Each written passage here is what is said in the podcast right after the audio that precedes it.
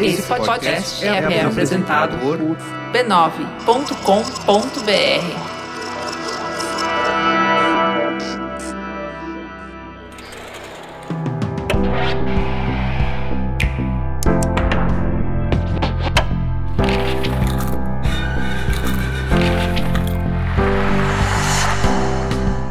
Mamileiros e mamiletes, bem-vindos ao Mamilos Cultura, o nosso espaço de reflexões a partir de produções culturais.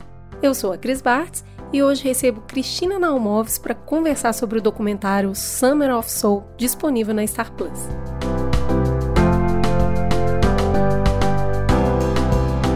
Mas antes, vamos para um breve intervalo comercial.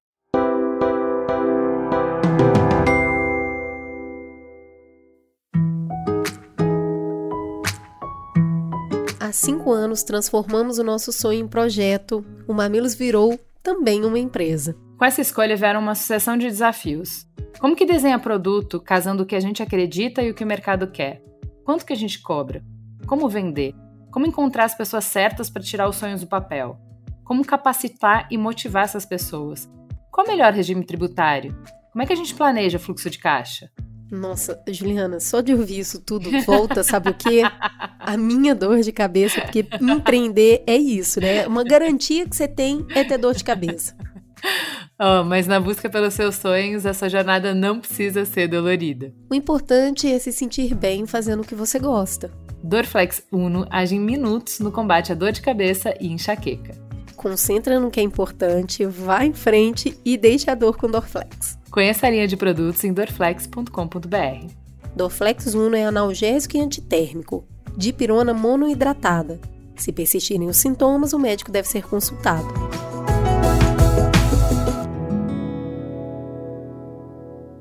Agora a sinopse. Are you ready, black people? Are you ready? Are you really ready? Nobody ever heard of the Harlem Culture Festival. Ao longo de seis semanas, no verão de 1969, apenas a 160 quilômetros de Woodstock, aconteceu um festival de cultura do Harlem, filmado no Monte Morris Park. As gravações, gente, ficaram 50 anos guardadas em um porão, já que o produtor do filme não encontrou ninguém interessado em distribuí-lo. Então, ninguém nunca tinha visto as imagens até o momento em que Summer of Soul, ou quando a revolução não pode ser televisionada, é documentado e mostrado a importância e o testemunho do poder curativo da música em tempos de crise, tanto no passado quanto no presente. A obra conta com performances de lendas do cenário fonográfico, incluindo Stevie Wonder, Nina Simone, B.B. King, Slay and the Family Stone, corais gospel, nomes da Montal, do jazz e do blues e ainda grupos latinos do lado caribenho do bairro. Esse documentário levou o prêmio do júri e do público no Festival de Sundance e o Oscar de melhor documentário. Achei muito bom isso. Né? We believed in what we felt in here. So when we went up, let's go. Let's go do it.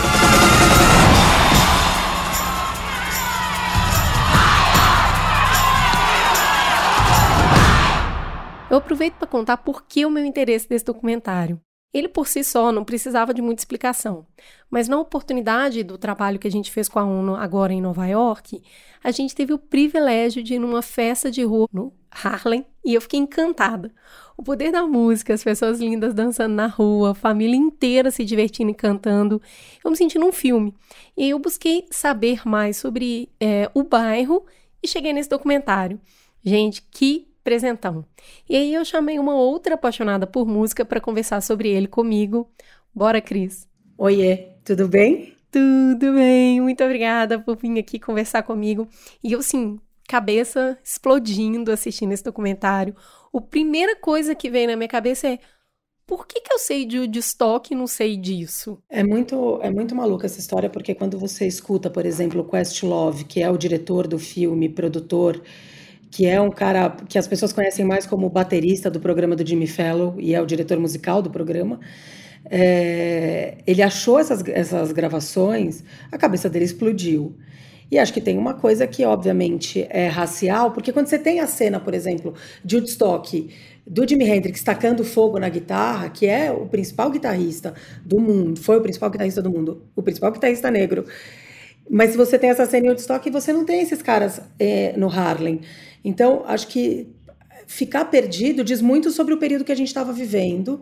Você tinha muitas pessoas negras indo para a Guerra do Vietnã, é, é, foram os que mais morreram na Guerra do Vietnã. Acho que você tinha uma questão de, de, direitos civis, era um momento de conquista de direitos civis, né? Assassinato do John Kennedy, eles falam isso no filme, né?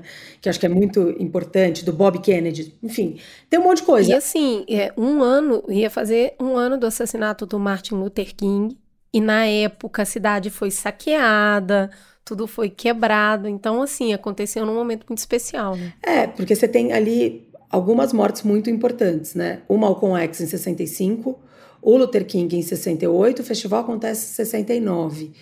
E aí você tem uma, uma questão da polícia, a hora que você também não tem um cara que está caminhando pela paz, um pouco como fazia o Luther King, explode a violência num bairro assolado por uma miséria, ao mesmo tempo que no filme eles falam muito disso, né? Era um lugar muito idílico, era um lugar de muito sonho, para gente que estava sonhando por um país muito melhor também, e que o Harlem era uma ilha mesmo dentro da, da, da de Nova York. Então, eu acho que a hora que você tem o, o, o Luther King morto por tiros, de um jeito ultra violento, você perde essa conexão. E aí não é simples. Os caras estão chegando na Lua em 69, e as pessoas nem acreditam que, que, o homem chegou na Lua, né? Também tem isso. Então tem um monte, tem um monte de história aí no meio disso. Cara, você vê, né? A gente anda e continua no mesmo lugar, porque as pessoas negras aparecem questionando, tipo, vocês estão indo pra Lua e a gente tá sem comer. O que, que vocês estão indo fazer na Lua? É o mesmo papo que a gente está tendo hoje com a exploração espacial para morar em Marte. Então, e questionando onde se investe o dinheiro. Então, acho que o documentário traz uma perspectiva histórica muito interessante. Agora, quanto ao apagamento disso, quanto a eu não saber que existia, assim, o quanto a gente perde como sociedade quando você vê só uma parte da história, né? Porque empobrece, a história fica. Ela só reforça um viés de que quem faz coisas magnânimas são homens brancos, cis. Então, é, é, é sempre isso, ganha muita projeção e aí você fala, não, mas vamos pensar que os grandes festivais da história, você não vai falar esse. E isso torna esse viés de confirmação, ele vai ficando sempre mais forte. Uma das coisas que me, assim, eu fiquei muito emocionada no final, um dos, um dos entrevistados, ele era criança quando ele estava no festival, e aí ele adulto assistindo, ele fala, muito emocionado, chorando, Obrigada por me trazer aqui. Eu não sou maluco. Eu não criei tudo na minha cabeça, aconteceu mesmo. E assim, é isso que resume a lógica. Se não tem registro, não tem memória. E Cris, tem uma coisa muito importante também, que é foram seis semanas de festivais gratuitos. Acho que isso é uma coisa também muito importante. As pessoas foram para lá, diferente de Woodstock, que elas tiveram que comprar e estar lá acampadas, etc, etc. E, e, acho também tem uma coisa só, uma coisa aqui que acabou de me ocorrer. Não é para fazer um termo de comparação. O estoque tem a importância que ele teve. É, acho que tem ali sua importância. O que acho que a coisa importante é dar de fato a luz que o Harlem, é, o Festival Cultural do Harlem teve. E tem também. Mas também tem uma coisa muito legal do período histórico, né? Que assim, se você for pensar, 50 anos no período histórico, ele não é muito tempo. A gente que tá com uma pressa danada das coisas mudarem, obviamente. Mas 50 anos na história não é nada. Então, por isso também os fatos são muito parecidos quando você olha historicamente para isso. Uhum. Então, é, é, é, muito complexo você olhar para esses dados todos e pensar que, por exemplo, tem uma campanha que eu amo, uma campanha da Apple, campanha de publicidade, que eles falam assim: você ama a minha música, mas você não gosta de mim. Você ama a minha cultura, mas você não gosta de mim. É, acho que um pouco é isso. A gente sabe a Nina Simone, a gente sabe o Steve Wonder, a gente sabe o B.B. King. Tem uma exposição nesse momento em São Paulo sobre o B.B. King no, no MIS, no Museu da Imagem do Som. Mas a campanha faz bastante sentido quando você diz: você não quer me ver, você pode me escutar, mas você não quer você me quer ver. Você quer me consumir, não... né? É, você, você não, não, quer, quer me admirar. É. Eu fiquei muito na cabeça, você já falou do produtor, e assim, eram 40 horas de filme e gastou uma mega grana, porque você imagina isso jogado no porão uh, 50 anos. Deu um trabalhão para recuperar isso, é muito bonito o trabalho de recuperação. E eu fiquei pensando nisso porque eu lembrei do projeto do Alok, que, que eu conhecia há um ano atrás, né? Agora eu falei com ele de novo. E eu estava com ele junto com o Tática, que é um, um pajé de uma, de uma comunidade indígena.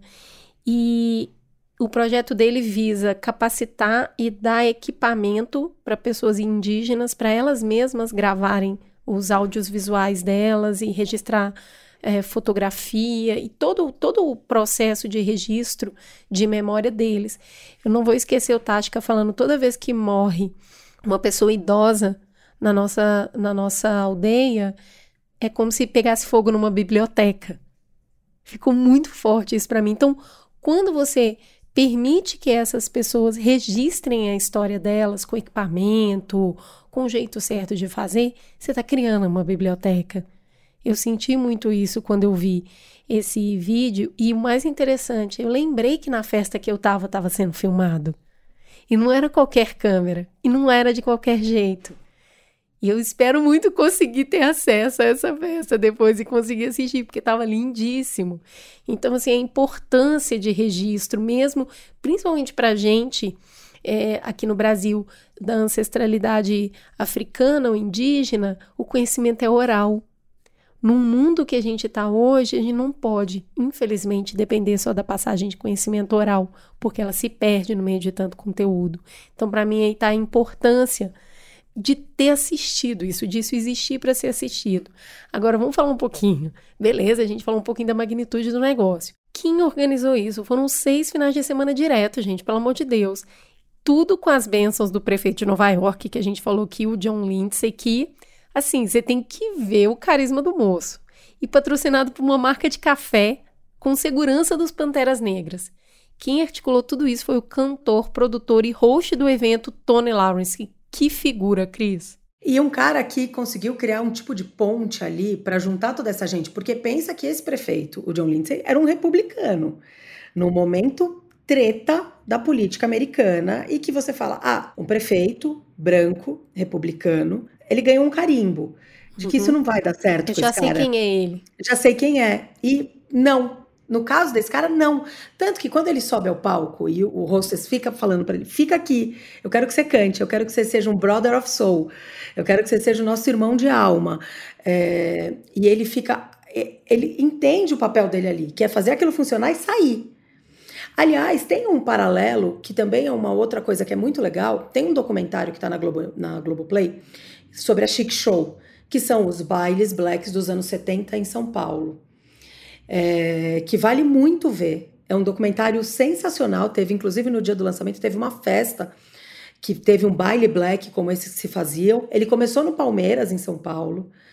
Então, assim, essa mistura da cultura que é a coisa mais maravilhosa. Você começa um baile black num clube italiano, é, juntando 3 mil pessoas para dançarem Timaya Jorge Ben.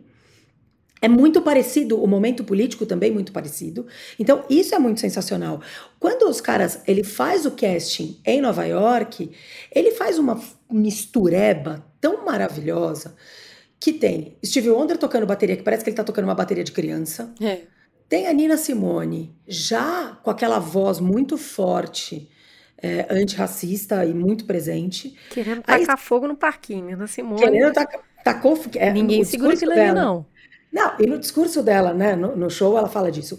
E, só que junto com isso, você tem corais gospel cantando o Happy Day, entendeu? Vou entrar então, um assim, pouquinho nisso, mas olha só, quando eu penso nesse papel que o Tony Lawrence fez ali.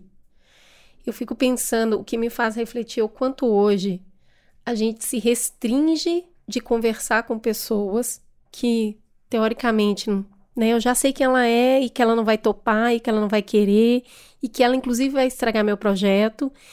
E aí, esse tipo de perspectiva mostra que você pode se unir a pessoas que não necessariamente você concorda, mas para atingir um objetivo que é bom para ambas. Você imagina, o prefeito também teve que aceitar que quem fez a segurança do evento eram os Panteras Negras. Articular isso não deve ter sido fácil, E eu acho que isso mostra pra gente. Se você quiser fazer uma coisa grandiosa hoje, você vai ter que sentar com todo mundo. Você vai ter que colocar gente na sua mesa. Essa mesa ela ficou muito grande, inclusive porque assim, você tem o policiamento do festival feito por polícia, NYPD, assim, polícia de Nova York e Panteras Negras, sendo que eles tinham uma treta entre eles. Uhum gigantesca. Então, a hora que você junta todo mundo na mesma conversa e diz assim, cara, eu quero fazer um festival de seis semanas, eu não posso que tenha um problema aqui. Eu quero que isso seja incrível, eu quero filmar isso, eu quero que as famílias venham, eu quero que as crianças estejam presentes. Então, eu vou ter que sentar com muita gente. Então, eu acho que quando você também determina qual é o teu objetivo e você não se distrai no caminho, porque para mim é sobre distração muitas vezes. A gente entra numa treta que é sobre uma bobagem. Quando esse cara olha e fala assim, eu sei onde eu quero chegar, eu sei o que eu quero fazer. 50 anos depois estamos aqui falando do negócio que o cara sentou e fez. Então, quando ele se junta com esse prefeito, que estava nos, prote nos protestos, Cris, no meio da rua, quando o, o pau come, a cidade pega fogo, ele vai para o meio dos protestos é, sendo um homem branco no meio do Harlem, sim, prefeito, etc, etc, mas podia ter ficado no gabinete. Não, inclusive depois eu fui ler sobre ele, ele teve uma avaliação terrível de governo. Sim, ele quase não foi reeleito. Então, eu acho que ter conseguido juntar tudo isso embaixo dessa história, e aí tem uma coisa importante também, que é trazer os latinos para essa história. Porque o Harlem tem o Spanish Harlem, que é a parte espanhola, tem o, o, o Harlem como conhecemos, é, a parte negra do Harlem, que o Harlem é gigantesco, e essas festas de rua, elas são muito características do Caribe. Uhum. É, então, isso também é uma herança. Né? Você pensa os sound systems, ah, os paredões de som da Jamaica, é um pouco desse jeito também que isso vai parar no Harlem. Então, enfim, é, tem 70 mil assuntos tem. sobre essa história. Fica aí o convite para assistir esse documentário, porque ele não só tem uma importância histórica, como ele é muito bonito. Porque as pessoas são muito bonitas, é tudo muito colorido, é muito alegre. E eu acho que ele te dá essa perspectiva de que o mundo pode ser bom. E a importância que a arte tem para isso. É, concordo 200%. dá, play, dá play nesse documentário e assiste o da Chic Show também, que é muito legal. Precisamos voltar aqui então para isso. Tá bom. Cris, muito obrigada. É sempre bom conversar com você e agora gravado, né? Obrigada, viu? É isso. Temos um programa. Fica gostosa a sensação de uma Mamilos Cultura bem dançante no ar. Beijo, gente.